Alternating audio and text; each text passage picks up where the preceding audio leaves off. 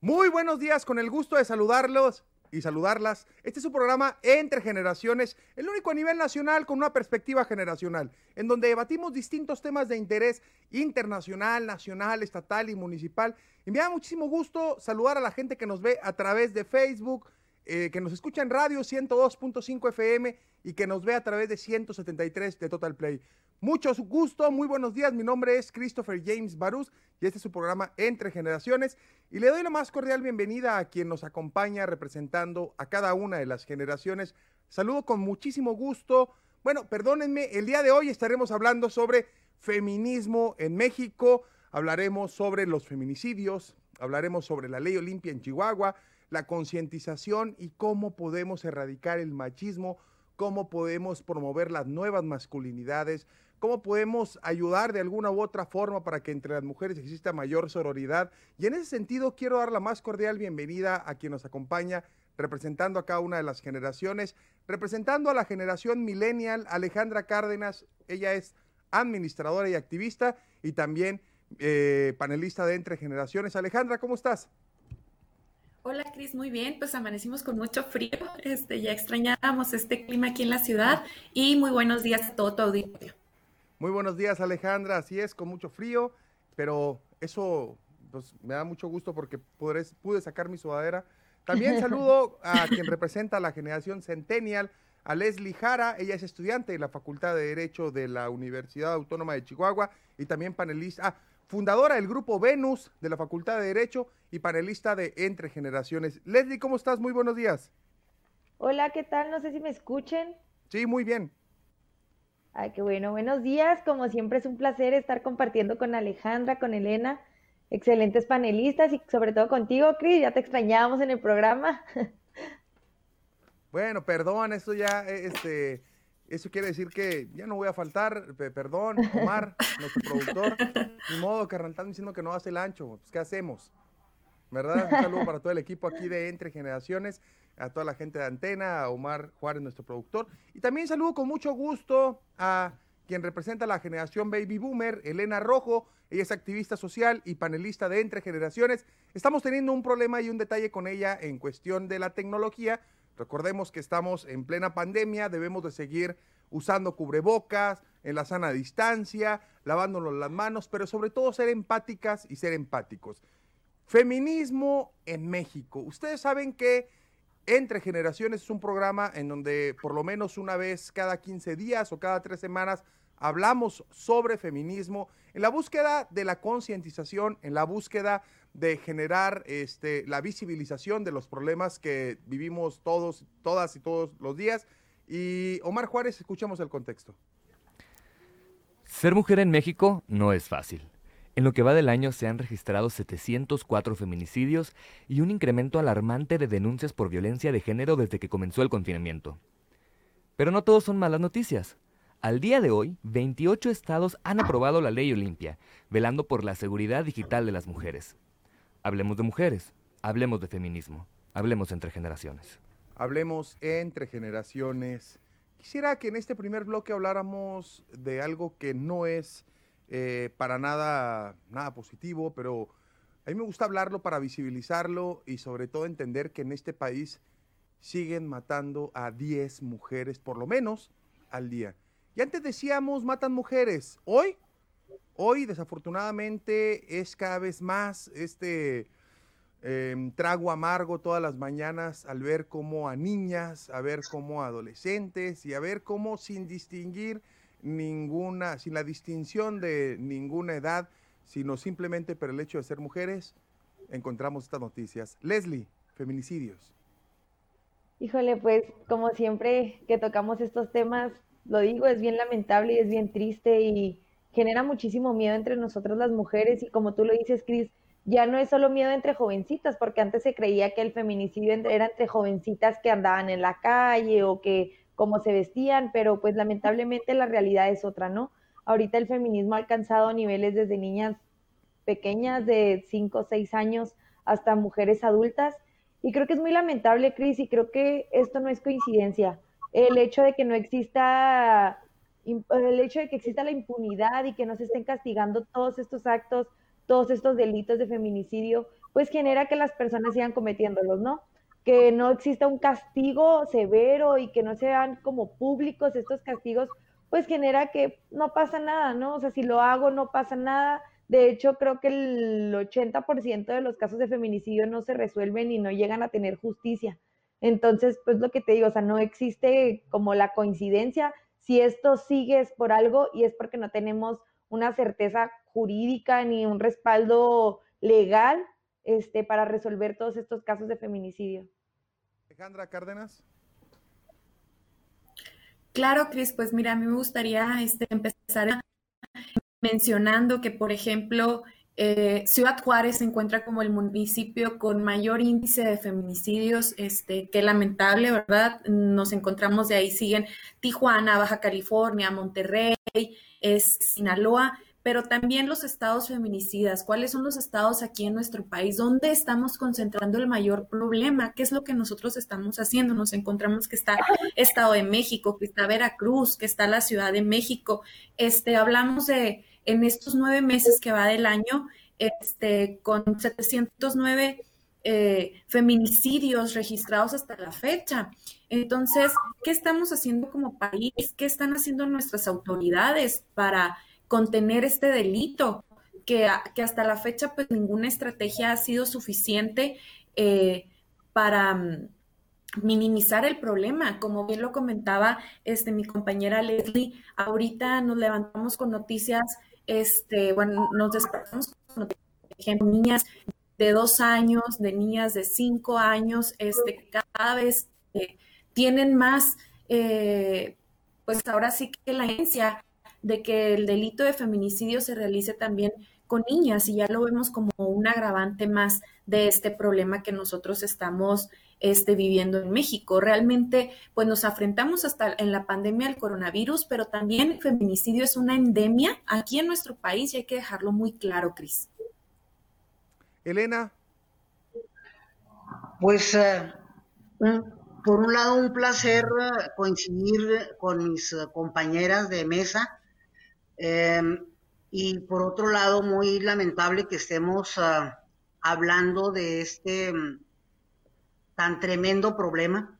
A mí me hace recordar allá en los, ah, en los noventas, allá en el, en el periodo de Francisco Barrio, cuando justamente empezaron a, aparecer eh, las muertas de Juárez.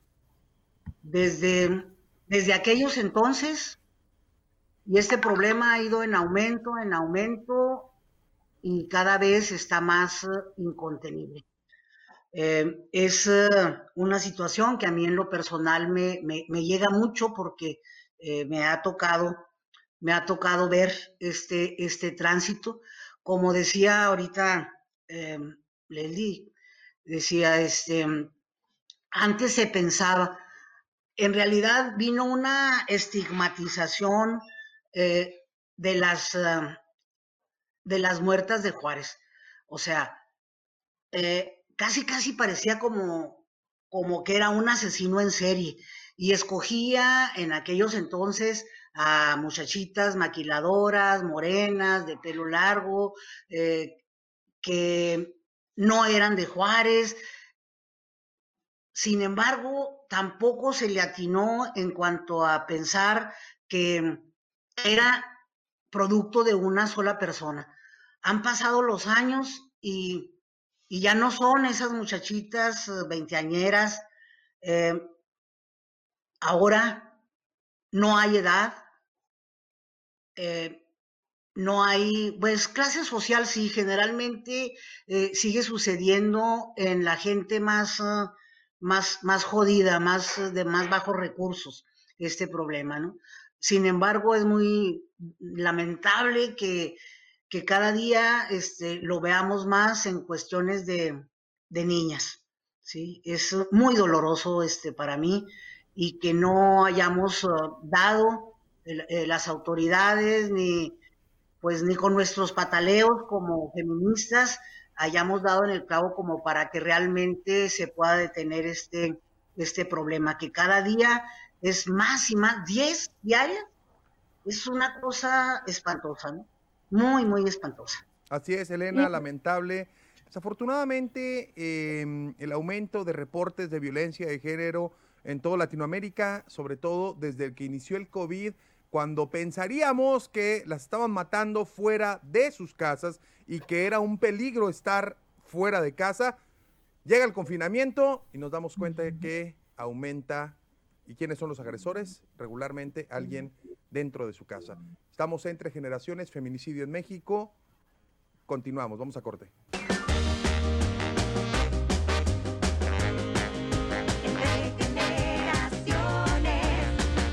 Vamos entre generaciones, feminismo en México y en este primer bloque hablamos sobre los feminicidios y quisiera que habláramos un poco más sobre los feminicidios, poniendo, siguiendo con el contexto. 938 feminicidios en el 2019, 892 en el 2018, 741 en el 2017. Es decir, seguimos con una tendencia a la alza. Aumento del 65% de feminicidios en Chihuahua desde que empezó la cuarentena. Lo decía ahorita antes de salir a corte. Antes eh, la justificación de algunos incrédulos era, pues es que quién sabe dónde se meten, es que quién sabe qué esto. Algunos machistas decían, no hombre, es que, eh, ¿por qué provocan? E, e, esas, perdónenme, esas expresiones estúpidas de por qué andan vestidas así, a dónde se meten, a dónde salen. Pero llega el confinamiento y desmitifica todo esto. O sea, es una lección más que nos da el coronavirus, que el confinamiento viene a desmitificar que los atracos se hacen afuera. Vaya carajo, se hacen adentro de las casas, Alejandra.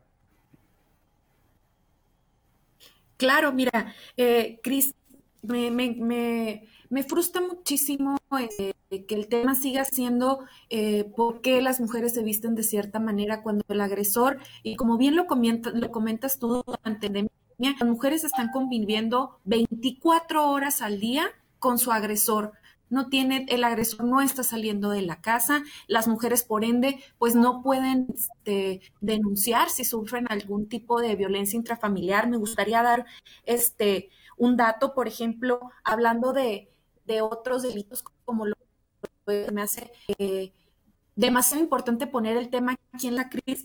En, en, en estos nueve meses hemos registrado un repunte este, en lo que es el delito de la violación de enero a septiembre, hemos tenido 12.231 víctimas de violación, Cris. Esto quiere decir que 45 mujeres están siendo violadas diariamente. ¿Qué estamos haciendo nosotros como Creo que esa es la pregunta.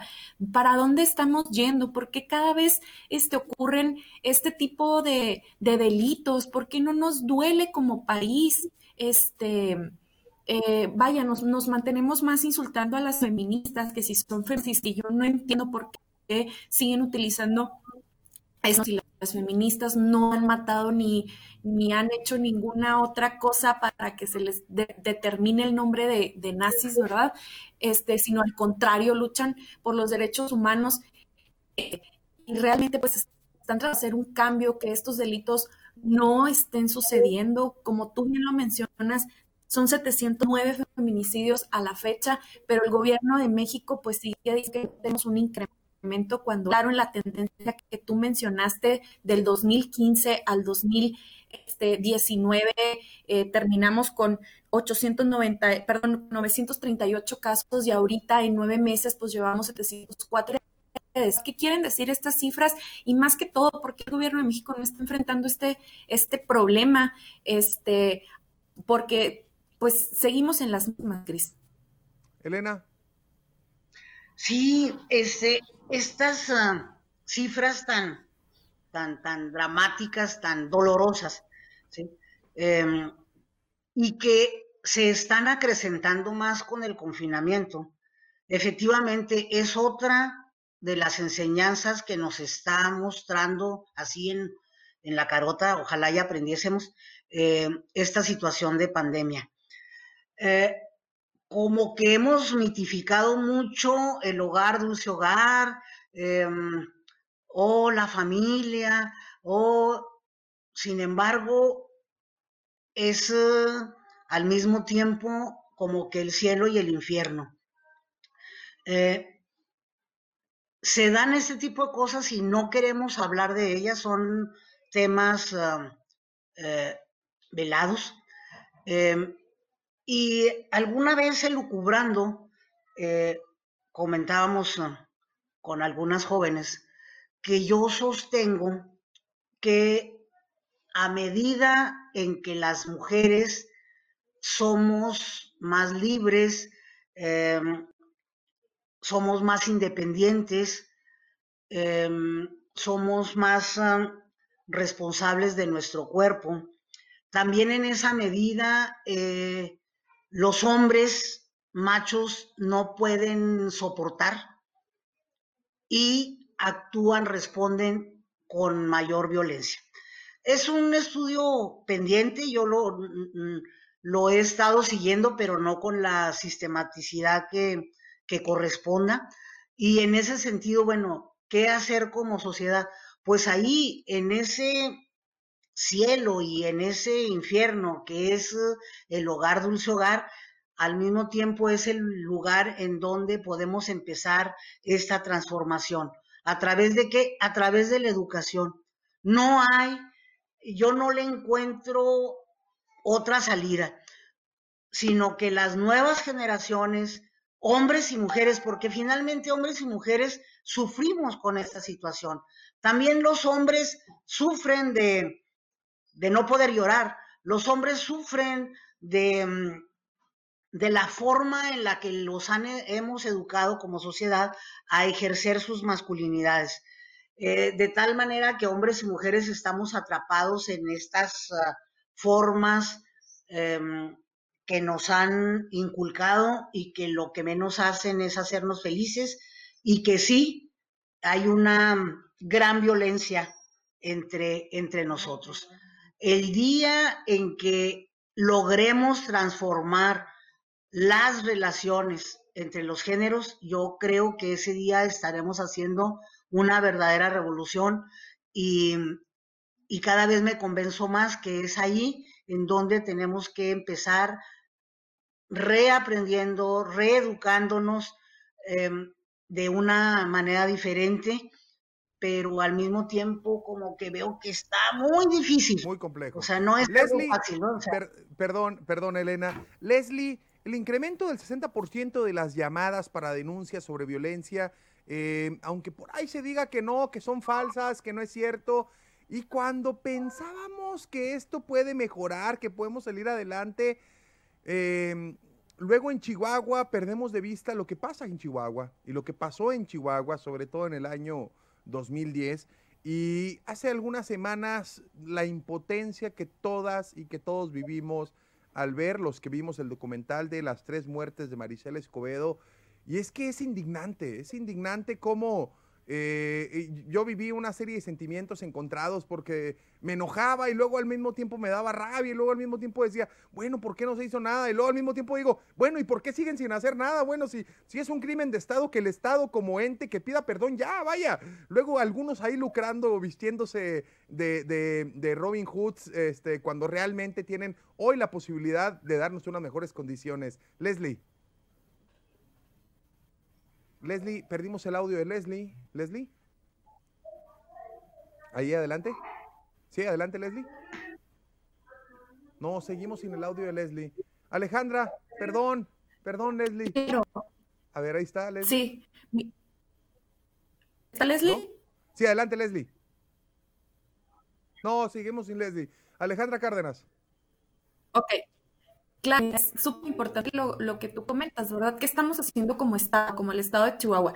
Tan solo este, en los meses entre marzo y abril repuntamos con el 65% de aumento de feminicidios. Entonces, ¿qué está pasando aquí en el Estado? Como tú bien lo comentas, a mí, este, al igual que tú, Cris, el documental de las tres muertes de Maricela, ante todo, este, yo agradezco que pongan el tema en la mesa. Muchas personas aquí en Chihuahua, muchas personas no conocían lo que fue este, el, este, este, este feminicidio, ¿verdad? Y sobre todo, pues se ve el, actuar de las, ahora sí que de las autoridades, ¿no? Pero pues en, volviendo al tema, ¿por qué no hacen las autoridades?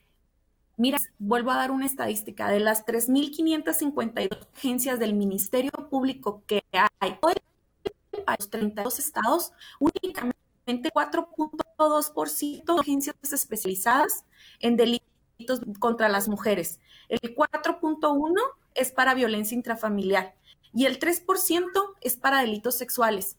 ¿Qué quiere decir? Que si una mujer vaya a hacer una denuncia, pues muchas no tiene la agencia especializada para que la puedan atender, Cris. Y ahí está el problema, porque si el Estado comienza instrumentar a las fiscalías, a las fiscalías, si no capacita ministerios públicos, si no capacita, perdón, capacita en, igualdad, perdón, en perspectiva de género a las defensoras y a los defensores públicos, pues cómo una mujer va a obtener justicia si los mismos defensores, los jueces, no saben cuál es el tema, no saben cuál es la raíz, no saben que muchas veces la víctima no se puede cariar con el agresor porque obviamente que la víctima se va a hacer para atrás y no va a poder dar su declaración como es porque ahí está el miedo, el terror, el machismo a un lado de ella. Entonces, este, son temas que debemos de poner realmente sobre la mesa, como lo comentas tú, algunos héroes que, que se pusieron ahí, ¿verdad? En el documental y todo, pues yo creo que lo que están esperando es una sentencia como la del campo de algodonero para que realmente puedan, perdón, por todo lo que está pasando aquí en el Estado. Y qué lamentable tengamos que, que, que, esperar a que venga un organismo internacional a decirnos que estamos haciendo nuevamente malas cosas, a que el Estado una disculpa y a y los padres y los familiares este, de ahora víctimas de feminicidio por lo menos reciban una su Así es, Leslie, ya tenemos a Leslie. Y nuevamente insisto, a ver, si es crimen de Estado, si fue crimen de Estado, que el Estado pida perdón en este momento y que no vengan a vestirse de Robin Hood a intentar capitalizar todo como se intentó hacer en un momento, a venir a, a, a, pintarse como activistas cuando realmente ellos son el Estado. Adelante, Leslie. Listo, ¿ya me escuchan? Adelante. Ah, ok, perfecto. Volviendo a lo de Marisela, Cris, yo recuerdo cuando era niña que íbamos por el centro. En serio, nunca se me va a olvidar este recuerdo. Y estaba Marisela afuera de Palacio de Gobierno. Y yo iba pasando con mi abuela y me acuerdo que estaba un señor a un lado mío y me dijo de, hágase para acá, mija, esta señora está loca. Y en serio nunca, o sea, nunca se me va a olvidar ese recuerdo y ahora que vi el documental fue de, híjole, seguimos en las mismas y qué impresionante que sigamos estigmatizando el movimiento feminista, que sigamos estigmatizando el buscar justicia, porque uno de los objetivos del feminismo es esto, erradicar la violencia de género. Entonces, se me hace bien impresionante y muy doloroso que sigan los mismos hombres y las mismas, y hay muchas de las mujeres creyendo que estamos locas, que nosotros somos, como ahorita decía Ale, feminazis, que el feminismo no sirve para nada, que porque enseñan las boobies, que porque se desnudan. Entonces, es, yo, yo, creo que desde ahí viene, ¿no? Desde el hecho que veamos el feminismo como algo malo y que normalicemos los feminicidios como algo normal y algo que pasa comúnmente en, en, nuestros estados. Pero aquí es donde entra. Y hay una imagen que anduvo mucho por redes sociales que se me hizo muy importante destacar, que decía, ¿qué mujer tiene que ser para que realmente entiendas que está sucediendo algo? ¿Qué mujer en tu vida tiene que ser para que creas que algo está mal y que está, o sea, que la violencia de género existe y que la violencia de género está aumentando totalmente en todos los estados, porque no, no es algo nada más de Chihuahua, por como lo mencionaba ahorita, es de Veracruz, es de Ciudad de México, es de muchos estados está aumentando muchísimo. Entonces, la pregunta aquí es, ¿qué está haciendo el gobierno federal para erradicar esto? ¿Qué están haciendo los gobiernos locales y qué estamos haciendo nosotros como personas? ¿Qué está haciendo Leslie para explicarle a sus compañeros de universidad qué es el feminismo? ¿Qué es la violencia de género? ¿Por qué no somos feminazis? O sea, el hecho de explicarle a un hombre, porque la verdad no quiero escucharme grosera, pero los hombres realmente a veces batallan para comprender que el feminismo es más allá de estar rayando monumentos. Entonces, desde que nosotros logremos explicarle a nuestros hermanos, a nuestros primos, a nuestros amigos, creo que ya es un avance. Creo que nosotros como mujeres tenemos que poner ese granito de arena en a invitarlos al feminismo, a que conozcan el feminismo, a que sepan qué es, qué buscamos, en cuál es nuestra lucha.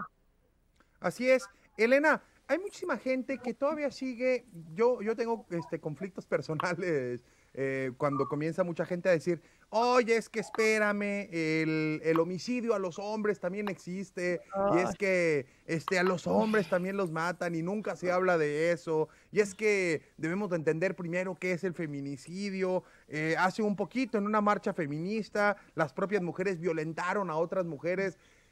¿Qué es esto, Elena? Es decir, estamos cayendo al extremo en donde ahora... Eh, nos tenemos ahora como hombres en cuestión de género decir, oye, también a los hombres nos matan, cuando realmente, pues ese es de todos sabidos, no podemos tapar el sol con un dedo. El feminicidio es la causa de matar a una mujer por el simple hecho de ser mujer, que es muy distinto al femicidio o al homicidio, vaya, que es cuando se comete un atraco a alguna persona. Adelante, Elena. Mira, mm, yo creo que eh, esto que mencionas es parte de la forma en la que nos han educado a hombres y mujeres y lo vemos más metido, más um, dirigido hacia nosotras las mujeres. Fuimos nosotras las mujeres las que por um, haber sido maltratadas, minimizadas durante toda, toda la vida, toda la existencia del patriarcado, que hemos empezado esta lucha. Sin embargo, claro que no podemos negar que también los hombres eh, este, sufren, vamos a llamar. Sin embargo, no es comparable con lo que a lo largo de toda la historia eh, hemos vivido nosotras las mujeres. Eh, Marisela, un caso emblemático, no el único, estamos hablando de 2010 y sin embargo comentamos, desde los 90 empezaron a aparecer este tipo de, de, asesinatos hacia las mujeres por el hecho de ser mujeres, ¿sí? Em, y la verdad nunca se ha sabido bien a bien eh, las verdaderas causas, que si es por venta de órganos, que si es por, por lo que sea. Pero el chiste es que ahí está y que como Estado eh, hemos sido incapaces de hacer algo como feministas, pues no hemos pasado más que de hacer nuestra parte, de patalear, de manifestarnos, pero también mm, vale la pena aquí hacer una mención. Eh, acuérdense que estamos con un nuevo gobierno y que eh, muchas estructuras de este gobierno han sido este, eh, penetradas, han sido, este, se han agarrado banderas tradicionales para atacar. Y aquí el feminismo este, no se queda atrás. ¿sí?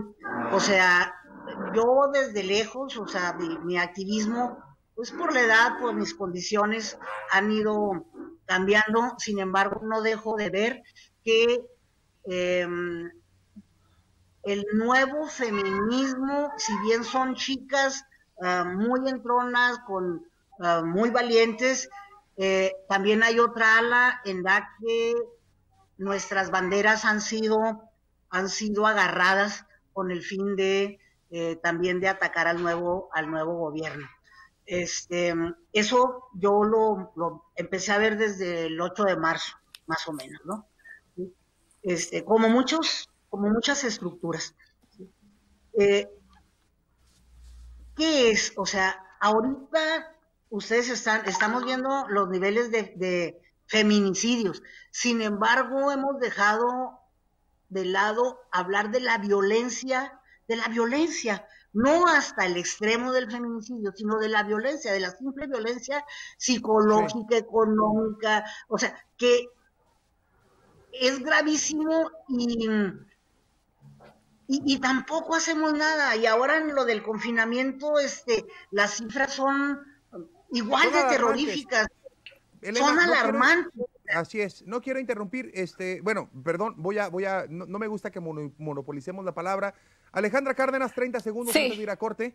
Sí, nada más me quería, este, puntualizar algo muy claro. Las feministas no estamos atacando a ningún gobierno, ¿verdad? En especial Todos sabemos que en las manifestaciones hay grupos de choques, todos sabemos quién manda los grupos de choques, que tiene que ser este, gente en contra del, del nuevo este régimen o que sí o que no, pero hay que dejar muy en claro que son grupos de choques. En todas las manifestaciones hay grupos de choques. No me, no me parece este, justo eh, decir que son las feministas las que están atacando eh, al nuevo régimen cuando el propio este, presidente de la República es quien niega las cifras, es quien dice que no hay llamadas de emergencia, es quien dice que no hay feminicidios. Entonces, esto sí me quería, sí me gustaba dejarlo muy en claro. Muy bien. Pues es que eh, hay, ¿Cómo no nos vamos a molestar como feministas con el gobierno federal o con los gobiernos actuales de los estados si siempre cuando se preguntan, oiga, ¿qué pasa con el caso de la niña Fátima en las mañaneras? Prefieren salir con que vamos a hablar de cosas más importantes. ¿Cómo no nos vamos a molestar con el gobierno federal si no nos dan la importancia a nosotros como mujeres?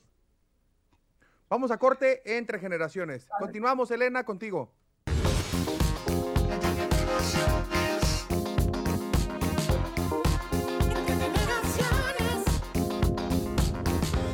Continuamos entre generaciones. Les voy a pedir que en este último bloque hagamos intervenciones más cortas. Si no, este, me gustaría que me dieran la posibilidad de interrumpirlas.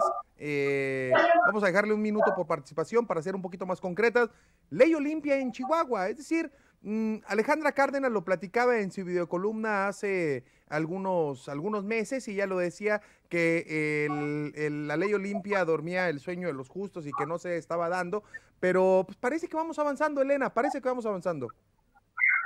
Despacio, no tan con la rapidez, pero sí. Eh, hay algunos estados donde ya, ya, ya ha sido aprobada esta ley Olimpia y pues son la utilización de las nuevas eh, tecnologías este, para seguir violentándonos, para seguir agrediéndonos, ¿sí? Eh, no nos escapamos de esta violencia a través de la, de la máquina, ¿sí? Eh, sin embargo, a veces con las leyes sí avanzamos, pero ¿cómo bajarlas? ¿Cómo ponerlas en práctica? ¿Cómo este, que todas las mujeres nos demos cuenta de que, de que tenemos que hacer algo, de que tenemos que este, denunciar, de que tenemos eh, que compartir con otras mujeres para no quedarnos este, nada más ahí, porque a veces pareciera que a nivel legal sí damos un paso, pero a la hora de aterrizarlos acá abajo, algo nos está pasando. ¿sí? Algo nos está pasando. Adelante, Leslie. Sí, adelante. Sí. Sí, es que creo que la ley Olimpia está muy completa y como una vez lo comentaba Ale, la ley Olimpia abarca modificar muchísimos códigos, no solo el código penal. Entonces, a mí se me hace una lástima que se diga, estamos implementando la ley Olimpia en todos los estados, pero realmente la modifican total, o sea, me agregan dos, tres cositas de la ley Olimpia y el encabezado del periódico es se implementa la ley Olimpia, pero realmente no se agrega todo lo que conlleva la ley Olimpia. Se nos quiere vender como esa imagen de, ay, sí, estamos aplicando la ley Olimpia en Chihuahua, cuando realmente sí se modificó y se agradece que se haya modificado, pero realmente no abarcan todo lo que es la ley Olimpia. Y mi pregunta es, ¿qué les cuesta? ¿Qué les pasaría de malo si se aplica una ley tan bien hecha y una ley que ha funcionado? O sea, ¿por qué no aceptarla?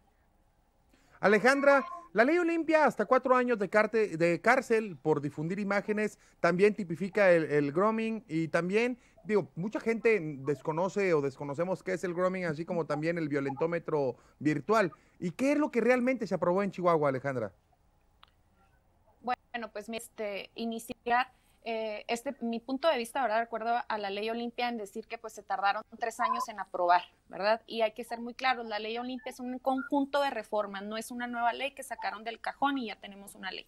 Es un conjunto de, normas. ¿Qué fue lo que no se aprobó? Pues yo no vi un consenso, consenso, perdón, con, con las organizaciones este, que tienen conocimiento del tema. Entonces volvemos a lo mismo que es una visión únicamente de los legisladores, pero no se socializa la ley. Entonces desde ahí pues estamos mal, ¿verdad? Este, no vienen los derechos como son derechos de intimidad, de, de intimidad personal, de intimidad sexual, derechos este, por ejemplo, eh, la ley Olimpia, algo de lo más importante que tiene es que tiene mecanismos para que las denuncias sean atendidas en 24 horas. por la gravedad del delito y por cómo se mueven los videos y que a la víctima lo que más le interesa es que en cuanto un video está, eh, ahora sí que en cualquier red social, pues se pueda bajar al instante, ¿verdad? Lo más rápido que se puede, que no llegue a tener un alcance viral. Eso es parte fundamental de lo que tiene la ley Olimpia, que sea un mecanismo de atención en 24 horas, cosa que en Chihuahua no, no, este, no lo tiene. Por ejemplo, la, la legislación que aprobaron en Ciudad de México eh, obliga a que cada ministerio público habla, abra perdón, una carpeta de investigación para cualquier denuncia. Eso tampoco no lo tiene la ley. Lo, que se reformó aquí en Chihuahua. Si bien, Cris, es un avance, se tipificó el grooming, pero no tiene penas tan fuertes como lo tienen otros estados, ¿verdad? En otros estados hablamos de 10, 11 años de prisión y multas económicas mucho más grandes. Aquí en Chihuahua únicamente hablamos de 4 a 8 años. Este, si bien es un avance, pues creo que lo que hace falta, como lo repito, es socializar una ley. Veamos ahora yo me tomé la determinación de leer el dictamen y leí una a una de las iniciativas que presentaron, porque fueron iniciativas que presentaron del 2018 al 2020, tres años, fueron siete iniciativas. Este, el, dictamen que presentó la Comisión de Justicia en el Congreso del Estado, pues realmente le falta, pero pues estamos en el camino correcto. Falta que lo publiquen en el DOF, Cris, Falta que lo instrumenten, como bien sabes, falta que lo doten de presupuesto para que realmente podamos hablar que en el estado de Chihuahua, pues la ley Olimpia, o al menos los principios de la ley Olimpia, ya están en nuestro estado. Así es, Alejandra. Yo iba para allá, Elena. Em, ley sin presupuesto, pues nomás queda en letra muerta. Pero aparte, acaban de mencionar una cuestión que se me hace muy importante. Eh, la verdad es que en la actualidad el movimiento de mujeres en Chihuahua está desarticulado. Em, desgraciadamente, em, no existe realmente como tal. Y a diferencia de otros años en donde había un movimiento de mujeres, independientemente de los partidos eh, a los que perteneciéramos cada quien, estábamos unidas en lograr ciertos objetivos, ¿sí? Y ahora vemos que, eh, esto no se da. De tal manera que una ley y varias otras iniciativas eh, que inciden en nosotras, pues las mujeres del, del Congreso, este, pues cada quien por su lado, ¿sí? Cuando debiéramos de estar unidas en torno a la causa de las mujeres. ¿Por qué? Porque independientemente de nuestros genes, todas somos afectadas, todas somos afectadas por violencia de todo tipo, ¿sí? Y entonces aquí como que nos falta regresar a, a buscar las cosas que nos unen, defenderlas, bajarlas y luchar efectivamente por ellas y no vernos como nos estamos viendo cada quien por su lado, además un movimiento de mujeres que eh, desgraciadamente en el último en el último quinquenio ha sido realmente desmantelado. Lamentable, lamentable, Elena. El, movimiento de mujeres, perdón, Cris, el movimiento de mujeres al que usted se refiere, Elena, lo dice en el ámbito político, ¿no? Porque pues tengo el, el privilegio y el honor de ser fundadora de una colectiva feminista que inicia en la Facultad de Derecho, en las cuales hay miembros del PAN, del PRI, de Morena, en las cuales todas coincidimos y todas nos unimos, o sea, somos jovencitas que estamos totalmente unidas y hacemos frente a todas estas cosas. Entonces yo quiero saber a qué tipo de desarticulación de mujeres se refiere, porque pues en el ámbito aparte de la política nosotras estamos firmes en cuestión de, de todo el de la colectividad. Adelante, Elena. Y eso es excelente, ¿no? O sea, y así como ustedes colectiva funcionan a nivel facultad, eh, quiero comentarles que eh, a nivel estatal existía, existía, aun cuando todavía se nombre, un gran movimiento de mujeres que en los 90 empezamos a manifestarnos con respecto de los feminicidios que en los 90 empezamos a empujar por ah, la ley que se llamó la del 70-30 en aquel entonces, que ahora ya es 50-50 eh, la ley de la paridad, pero el que tenerla ahorita no fue en automático, fue producto de toda una movilización de mujeres a nivel estatal, ¿sí? Eh, sí. Después de Beijing, ¿sí? Después de Beijing, hubo un, una articulación de mujeres de varios partidos, de varios partidos, en donde lo más importante era implementar la plataforma de Beijing aquí mismo. Claro. Alejandra. Cris, nada Adelante, Alejandra. Sí, solamente me gustaría este, responder un comentario a los que nos están pidiendo que respondamos en redes sociales. Nos piden que consultemos este, fuentes oficiales y que es falsa la cifra de 45 feminicidios al día. ¿Quién lo dice? No vi ese comentario. Nadie lo comentamos aquí, José Daniel. Lo que ah. yo comenté es que había este, 12.241 víctimas de violación en nuestro país. Si dividen este, entre los días que son de enero a septiembre, pues les dan 45 violaciones diarias. Esta cifra es oficial, este, la dio el CONAMIN, que es la Comisión Nacional para Prevenir y Erradicar la Violencia contra las Mujeres, la dio su titular, Fabiola Lanís. Yo quiero también hacer un, no me gusta, la verdad, yo no soy de contestar comentarios que tiran hate en, en el en vivo, pero pues le voy a contestar a este sujeto. Vas. Este, dice que nosotros somos un grupo privilegiado y que nosotros no abarcamos la sociedad. Pues te invito a que nos conozcas y nos sigas en nuestras redes sociales, venus.org. Nosotros hacemos muchas actividades en pro de las mujeres a nivel estado y a nivel municipio. Estamos en proceso de constituirnos como asociación civil porque queremos hacer un albergue para mujeres en situaciones vulnerables. Así que sí, pues gracias a Dios, este, me veo en un punto privilegiado porque estoy en una universidad, lo entiendo, pero pues por lo mismo intentamos ayudar y hacer algo por las mujeres que están en situaciones más vulnerables que nosotras. Entonces, antes de criticar y señalar a las mujeres que sí estamos haciendo algo, pues hay que conocer, te digo, te invito a que sigas nuestras redes sociales y conozcas todo nuestro trabajo John James Barus. Muy bien, te manda muchos hermanos, te manda muchos saludos mi hermano también a ti, este, Elena. Ah, saludos hasta donde esté. Sí, lo recuerdo con cariño.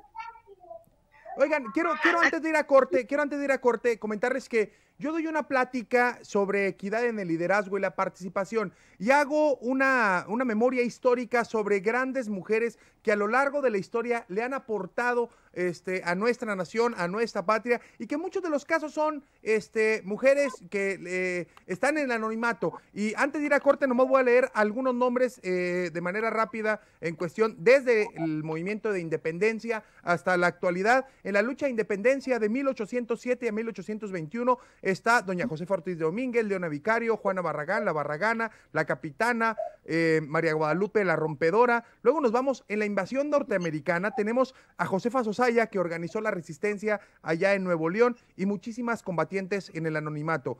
En la guerra de reforma, del 57 al 60, al 60 tenemos un gran ejemplo de lo que hoy, eh, ahora que se hizo la película de, de, Mulan, es una gran película, pero acá en México tuvimos en un paralelismo nuestra propia Mulan.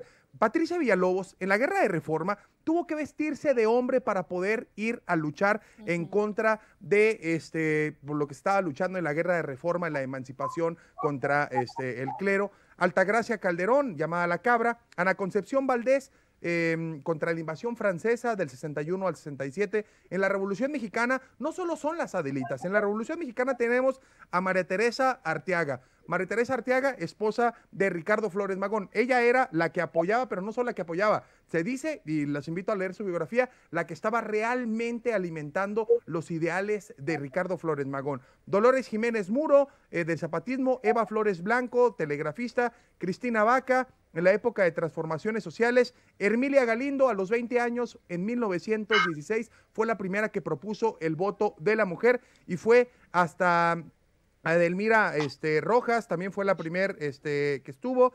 Y fue em, el caso de Herminia Galindo, mm, es, es, importante cómo ella lo propone a los 20 años en el 16 y es hasta los años 50 cuando se aprueba el voto hacia la mujer. Eso va para muchas personas que nos están leyendo que dicen, oye, es que a las mujeres ahora que tengan espacios por capacidad. Señores, hay una deuda histórica contra las mujeres en nuestro país. En 200 años que tenemos de México independiente, solo tienen 50 años votando y la lucha tiene desde 1916. Entre generaciones, continuamos.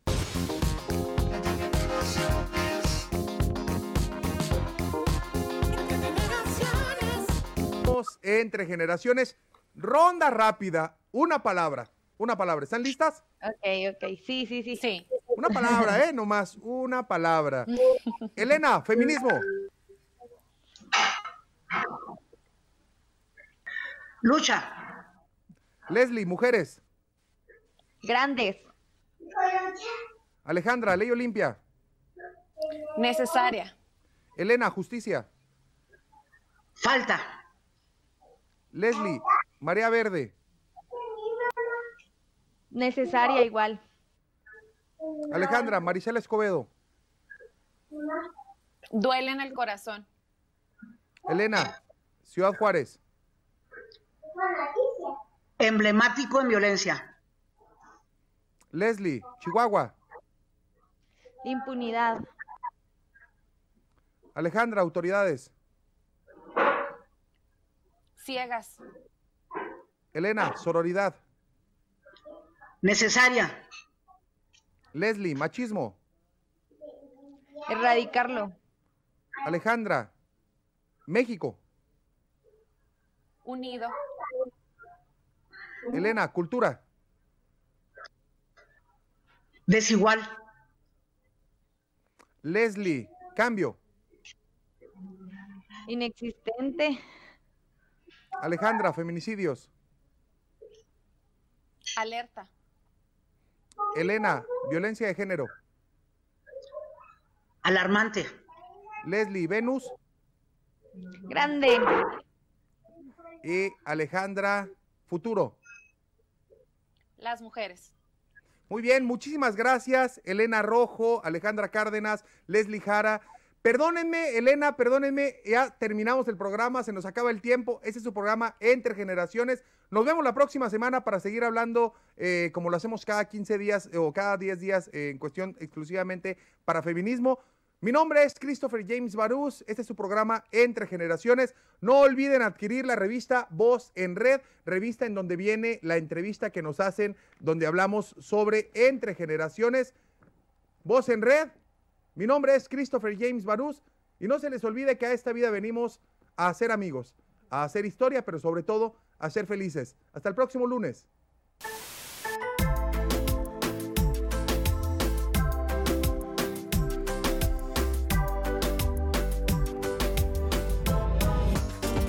Escúchanos de lunes a miércoles de 9 a 10 de la mañana. Entre generaciones, con Christopher James Barús.